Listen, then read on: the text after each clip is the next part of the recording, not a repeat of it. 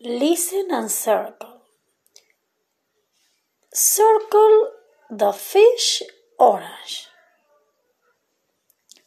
Circle the elephant blue.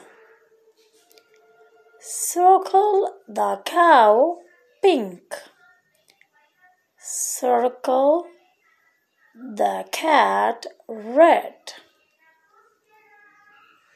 Circle the parrot yellow. Bien.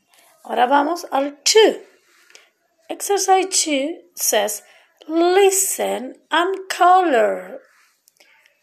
The dog is brown. The cat is yellow and black. Listen, yellow and black. The hippo is gray. The lion is black and orange. The zebra is purple and pink.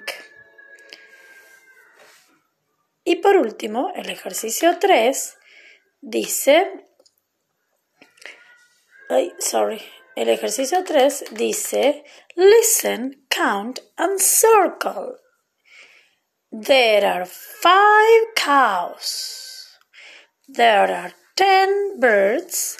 There are two tigers.